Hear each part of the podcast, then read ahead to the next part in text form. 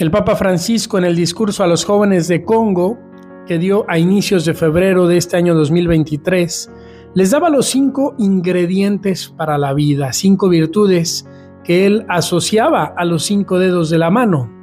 La semana pasada, en la reflexión número 7 de esta cuaresma, les hablaba del dedo angular, el cuarto dedo de la mano, el más débil, el más frágil, al que el Papa Francisco asociaba con la virtud del perdón, porque es la virtud que más nos cuesta levantar, como ese dedo.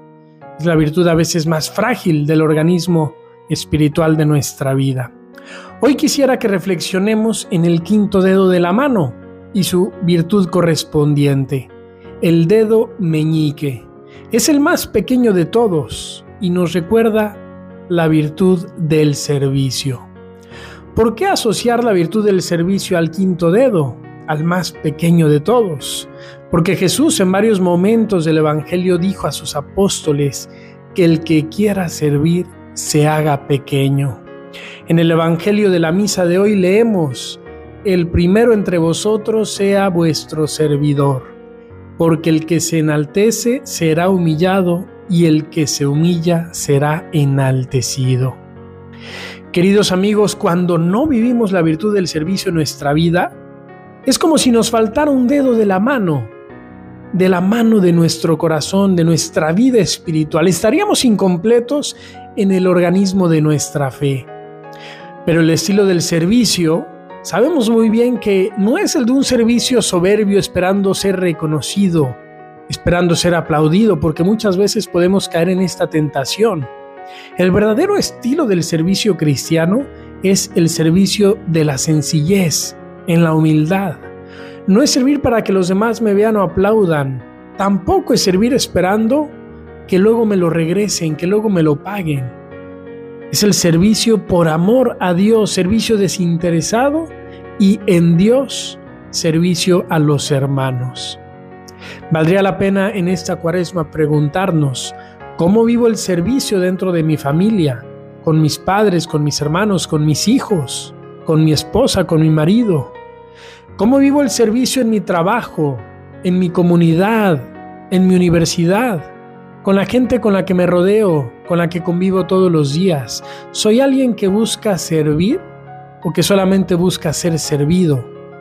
Que busca que los demás le traten como rey, que le hagan a uno favores. El servicio es muy importante en nuestra vida y podríamos decir que hay dos tipos de servicio auténtico. El primero es lo que podríamos llamar servicio ordinario, hacer lo que me toca hacer de la mejor manera, hacer de mi vida ordinaria un servicio a los demás. Pero también existe el servicio extraordinario. Por ejemplo, cuando una persona hace más de lo que le toca, más de lo que debe, para ayudar a otra persona que quizás está pasando por una dificultad, que quizás no está pudiendo hacer todo lo que le toca, no por negligencia, no por pereza, sino porque hay alguna causa que le ha superado. El servicio extraordinario también puede ser un servicio oculto. Por ejemplo, cuando hacemos a una persona un favor sin que ella se dé cuenta, sin que me lo haya pedido. Me viene a la mente en este momento un, un recuerdo de hace unos 4 o 5 años que fui a misa en mi ciudad, a la parroquia donde suelo ir desde que era pequeño. Y yo recuerdo que esa vez llegué con el coche muy sucio, prácticamente enlodado, no me acuerdo por dónde había pasado, pero yo tenía la conciencia de que tenía que lavar el coche cuanto antes. Pues entré a misa, habrá durado 40 minutos, era una misa entre semana, quizás duró un poco menos, y cuando salí de misa vi que el coche estaba lavado. Por más que busqué quién era el lavacoches, no encontré a nadie, nadie me cobró nada.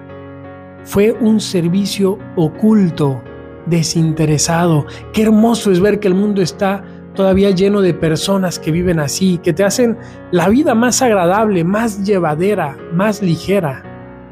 Ese es el llamado que tenemos todos nosotros como cristianos en este siglo XXI, a vivir esta virtud del servicio que es la de hacernos pequeños, la de desaparecer muchas veces cuando haces algo bueno por los demás, sabiendo que aunque ellos no te vayan a aplaudir, Dios desde el cielo te va a aplaudir y Dios te lo va a recompensar. Pidemos, pidamos esta gracia a Dios y sigamos, queridos amigos, encomendándonos unos a otros en esta cuaresma para seguir acercándonos más a Dios, mejorando nuestra vida y sobre todo dejando que Él pueda entrar más a nuestro corazón.